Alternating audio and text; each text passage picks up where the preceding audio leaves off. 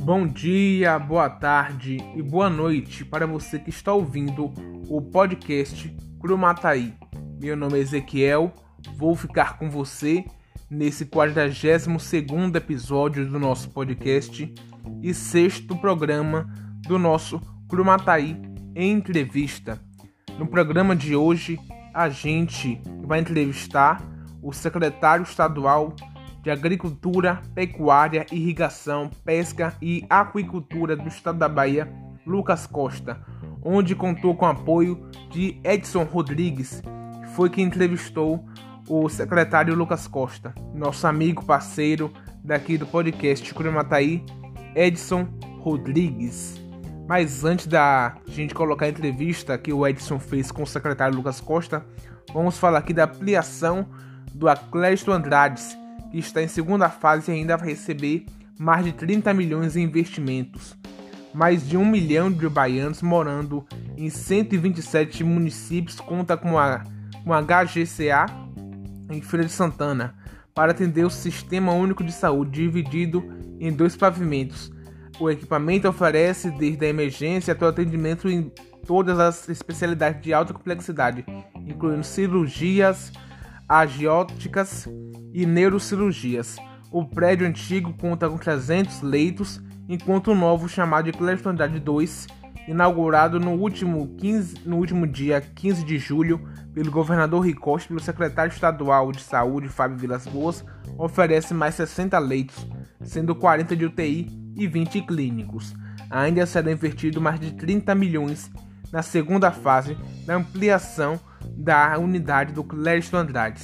Também o hospital vai ser o primeiro vai ter o primeiro tomógrafo do Brasil com inteligência artificial na captura de imagens reduzidas pelos índices de radiação foi instalado no Hospital Clériston Andrade II em Feira de Santana e atenderá apenas pacientes do Sistema Único de Saúde, o SUS. Ele compõe parte da modernização por parque de imagem do HGCA2, que possui ainda um tomógrafo de 16 canais, três aparelhos de ultrassonografia, dois raios-x, com digitalização de imagens e em breve, e em breve uma ressonância magnética. De acordo com o secretário estadual de Saúde da Bahia, Fábio Vilas Boas, o investimento é superior a 11 milhões de reais apenas em equipamentos. Abre aspas. O governador do estado da Bahia, Rui Costa, escolheu Freire Santana para instalar o único tomógrafo do país, com inteligência artificial e capacidade de aprendizado profundo, chamado de Deep Learning. É, o equipamento possibilita a aquisição de imagens com apenas 0,23 segundos, com até 160 cortes simultâneos, além de captação de ressonância equiterativa com 70 imagens segundo. É, fecha aspas, explica o secretário estadual de saúde do estado da Bahia, Fábio Vilas Boas. Mas também vamos falar aqui da Prefeitura de Santo Estevão, onde a Prefeitura, por meio da Secretaria de Assistência Social, informa que o Ponto Saque de Santo Estevão retomou com as atividades no horário normal, das 7 da manhã às a 1 hora da tarde, de segunda a sexta-feira com todos os serviços ofertados. A marcação somente por agendamento que pode ser feito pelo aplicativo do Saque Digital ou pelo portal www.saquedigital.ba.gov.br é, e pelos números 0800 071 5353, isso se for o seu telefone for fixo ou 4020 5353 caso por ligação por celular.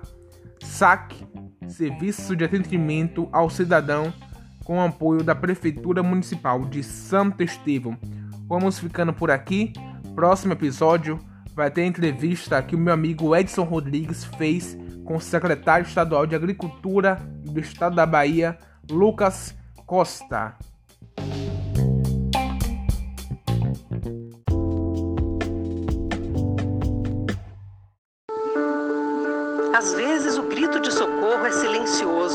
Pode vir de um simples batom.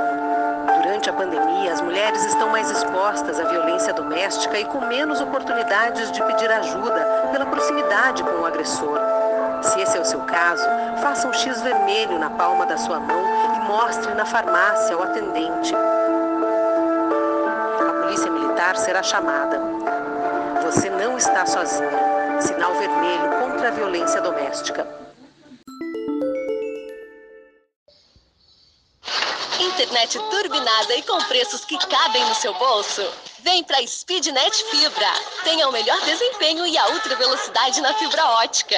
Planos a partir de 50 megas de velocidade. Assista filmes e vídeos, baixe arquivos e navegue muito mais. Speednet Fibra, sua internet na velocidade da luz. Fone 3245 2046 e 99170 5212. Vem ser Speed.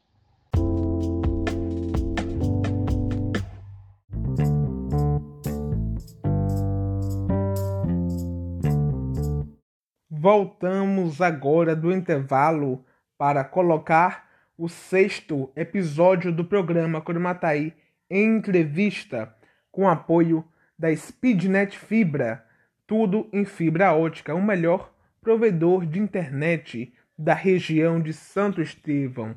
Sabe qual é o número para ligar para a Speednet? É o 75 3245 2046. Repetindo, 3245 2046. Speednet Fibra. Esse podcast está no ar com a melhor resolução de áudio para você com apoio da Speednet Fibra. Vamos colocar agora a entrevista que o meu amigo parceiro do podcast Crumataí, Edson Rodrigues, fez com o secretário estadual de Agricultura do Estado da Bahia, Lucas Costa. É com você, Edson. Entrevista com o secretário de Agricultura Lucas Costa para o podcast Crumataí.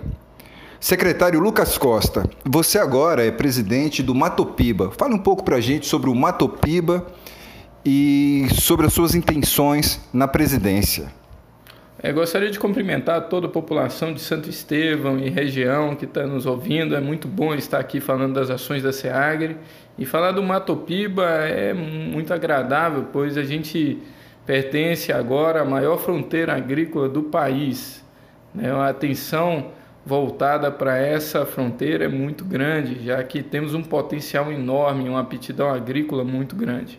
A intenção nossa com o Matopiba é realmente juntar esses quatro estados em uma potência só da agricultura, entre eles a nossa Bahia, Tocantins, Maranhão e Piauí.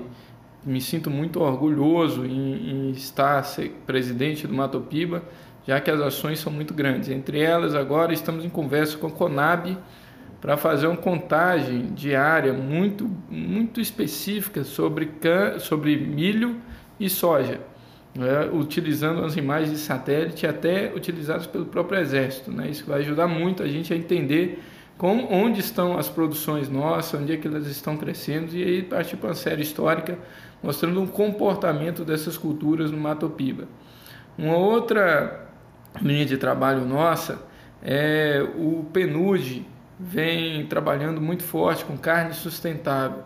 Fizemos hoje, inclusive, uma reunião com a CI né, mostrando a importância da pecuária na região oeste, na região do Mato Piba, e a ideia nossa é ampliar e partir para essa carne até uma carne CCN, carne carbono neutro, né, que vai ajudar muito a gente a alcançar mercados europeus e outros mercados mais exigentes com relação à ecologia e o meio ambiente. Então, assim, a gente está trabalhando muito forte nesses dois grandes projetos. Uma outra situação é a união entre as defesas dos quatro estados, já que é, existe um bloco único muito parecido no Mato Piba. Por exemplo, a gente tem vazios sanitários um pouco diferentes. A gente fez na última reunião conversando para juntar esses vazios sanitários em uma mesma época. Isso ajudando ainda mais a combater a ferrugem aqui na soja nossa, não só Bahia, como também no Mato Piba. E essa é uma das iniciativas. É, Bahia e Tocantins tem um problema de divisa, que a gente sabe que existe, já estamos trabalhando com a PGE, com o nosso amigo Paulo Moreno, que já está fazendo um acordo com as duas PGS, tanto do, da Bahia e do Tocantins, para posteriormente os, os governadores assinarem e, e sanarem esse problema que vem prejudicando tanto o produtor do Tocantins quanto a Bahia. Secretário, o Matopiba é uma fronteira agrícola ali que tem terras do Maranhão, Tocantins, Piauí e da Bahia. É, existe muita expectativa sobre essa fronteira agrícola, sobre essa área gigantesca que abrange esses estados. Fale um pouco sobre o Matopiba. O que, que representa o Matopiba? Matopiba, no meu ponto de vista, hoje é a maior fronteira agrícola nacional. É onde é que a gente vai se expandir muito essa agricultura nossa já que foi demonstrado, principalmente aqui na nossa região da Bahia, tanto Barreiras quanto Luiz Eduardo, a potencialidade que a gente tem. A gente tem um aquífero Urucuí aqui, com estudo do potencial hídrico, mostrando a capacidade que a gente ainda tem de expansão em irrigação. O Tocantins chove um pouco mais, então tem uma característica um pouco mais particular lá do Tocantins. É, agora, alinhando com os outros secretários, a gente está conversando muito sobre produção de soja e milho, principalmente e algodão, né, que são as três principais culturas. E também querendo expandir para a pecuária, já que a gente precisa, precisa verticalizar essa produção do oeste, do Matopiba no geral. Né? Então a gente precisa comunicar com os outros estados, interagir entre os secretários, não só de agricultura, como também de meio ambiente, lembrando sempre que a gente quer uma produção sempre sustentável o produtor é o primeiro a causar essa, essa, essa produção, já que se isso não acontece, ele é o primeiro a sentir. Então, os secretários de meio ambiente também estão envolvidos. A gente quer divulgar melhor o Mato Piba, contando aí com o apoio da SECOM, de todos os estados, para a gente mostrar a potencialidade que a gente tem, não só para o Brasil, mas como também para o mundo. A gente já foi, inclusive, para o Panamá, eu, na época, secretário César Halum do Tocantins, fomos para lá representando Matopiba, né? E agora a gente quer levar Matopiba não só em âmbito nacional, mas também para o mundo. É isso, é o secretário de Agricultura do Estado da Bahia, Lucas Costa, que agora também é presidente do Matopiba. Secretário, vamos voltar agora um pouco para a Bahia. A SEAGRE tem é, distribuído máquinas pesadas, tratores para várias cidades, consórcios, prefeituras do estado. Queria que você falasse um pouco da importância dessas máquinas chegando nessas cidades. Agora eu queria já agradecer a nossa bancada federal, né, que essa, essas entregas são frutos de emendas federais ah, colocadas aqui na nossa SEAGRE, né, e a gente vem um somatório de todas as emendas chegando a 160 milhões de reais em maquinários, tanto pesado quanto tratores. Isso vai ajudar muito para a gente, não só na produção, mas também na logística, né? já que agora mesmo, na última sexta-feira, de 14 de agosto, entregamos com o nosso governador Rui Costa em torno de 3 milhões de reais é, para os consórcios. Né? E por que trabalhar com consórcio? Porque é, é muito bom, a gente causa uma eficiência muito grande para esses equipamentos pesados, já que a gente vai atender uma quantidade maior de cidades. Por exemplo, Nessa entrega, a gente atendeu a 10 consórcios diferentes, o que representa em torno de 109 cidades. Olha como é que isso abrange uma região muito maior e uma eficiência muito maior de utilização desses equipamentos pesados. Isso é a ideia do nosso governador Rui Costa e em parceria com a CEINFRA a gente vem munindo os, os consórcios todos. Todos os consórcios hoje possuem equipamentos, inclusive doados pela SEAGRE, né, que estão lá é, advindos da SEAGRE, e a gente vai continuar a entrega. Né? Essa foi a primeira parte de uma entrega nesse ano que a gente vai fazer em torno de 70 milhões de reais. Né? Olha o que, que a gente está colocando dentro da agricultura e do agronegócio nosso, favorecendo a produção quando a gente fala de tratores e também a logística quando a gente fala de maquinários pesados. É isso, secretário Lucas Costa. Secretário, nesse momento de pandemia, quais são as ações da SEAGRE? Bom, a SEAGRE vem agindo desde o início. Né? A gente montou dentro da SEAGRE um núcleo de um observatório de todas as cadeias produtivas. O contato com os produtores foi imediato, a gente abriu um canal, inclusive tem um telefone dentro do site da SEAGRE, para que todo produtor que tem alguma dificuldade na pandemia nos comunique, porque é através das demandas a gente consegue agir melhor. O que a gente fez no início, ocorreu um grande medo, principalmente dos, dos próprios prefeitos, né, entidades municipais, travando algumas estradas, a questão logística ficou um pouquinho prejudicada, algumas cadeias sentiram um pouco no início, entre elas a do leite, né, e a gente preocupou muito com relação a isso. O que, que a gente fez? Um, criamos inclusive um comitê?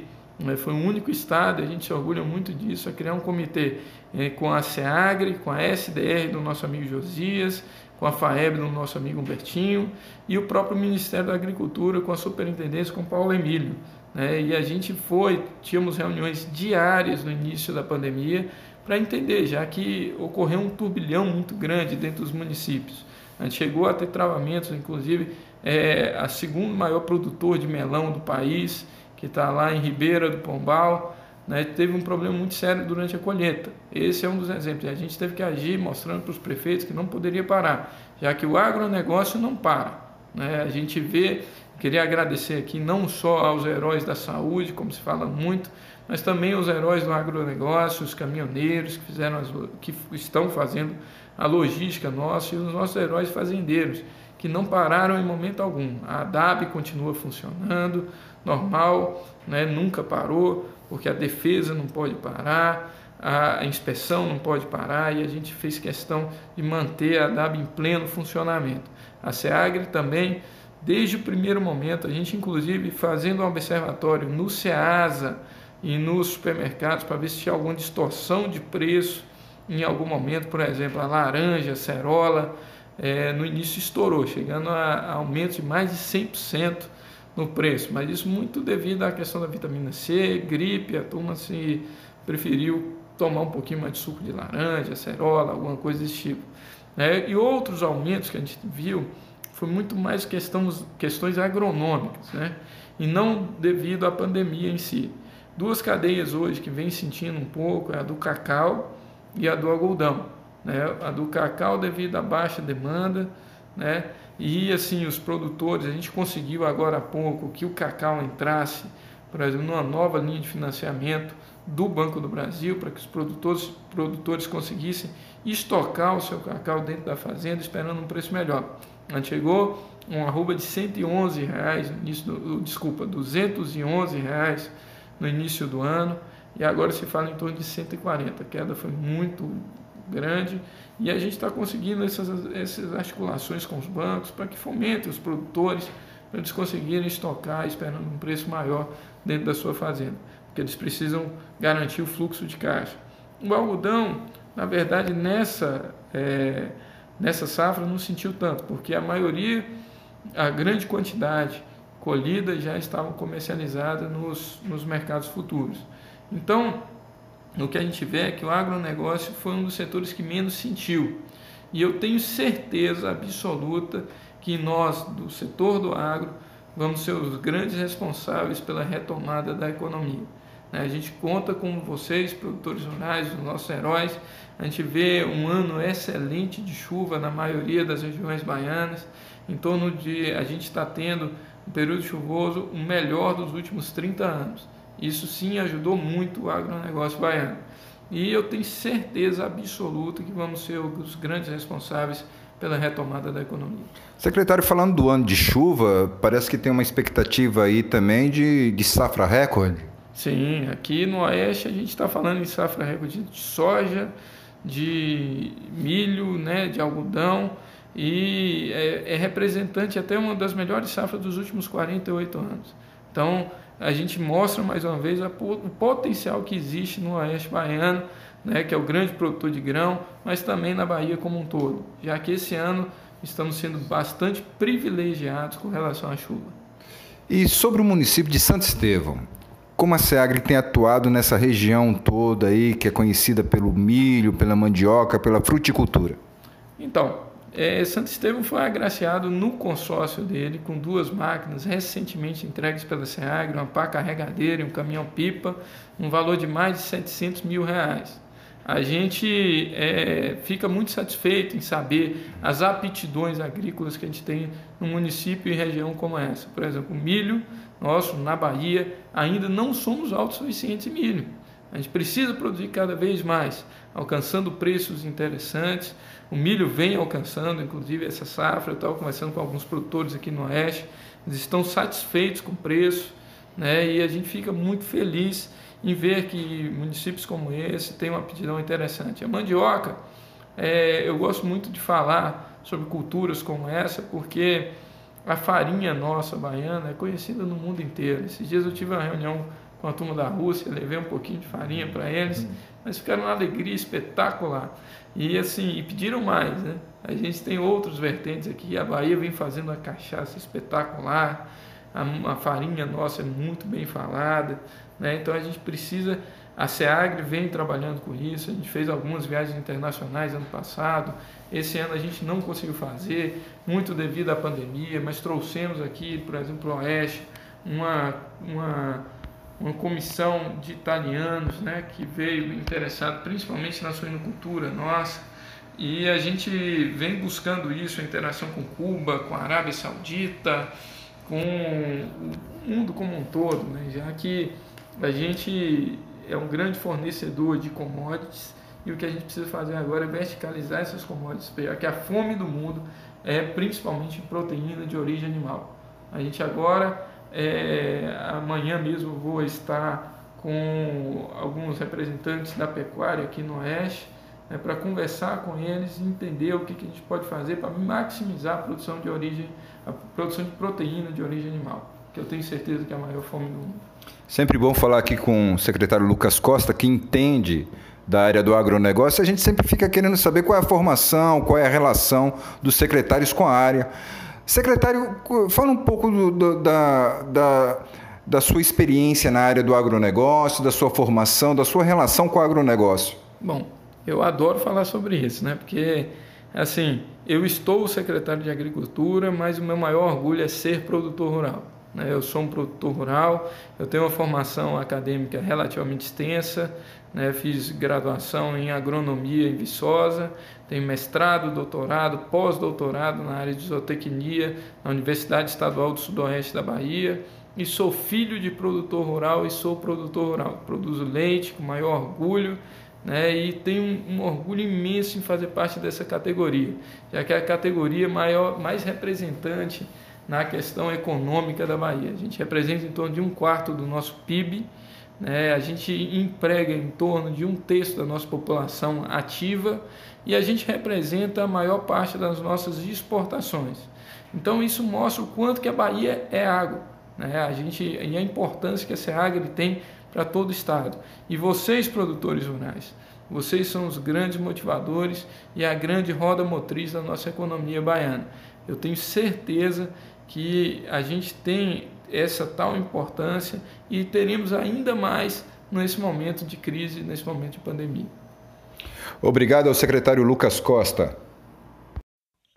Muito obrigado, Edson, pela sua entrevista que o senhor fez com o secretário de Agricultura do Estado, Lucas Costa. Muito obrigado, o secretário, pela entrevista, onde ele falou um pouco sobre a agricultura da Bahia o senhor como presidente do consórcio de agricultor dos secretários de agricultura de outros estados. Mas vamos ficando por aqui com o podcast Curumataí. Você pode nos seguir lá no Instagram, arroba podcast Curumataí, para saber de algumas novidades de Santo Estevão, da Bahia e do Brasil. Fique com Deus, que Deus proteja a sua vida, a sua família estamos ficando por aqui com mais um podcast Crumatai.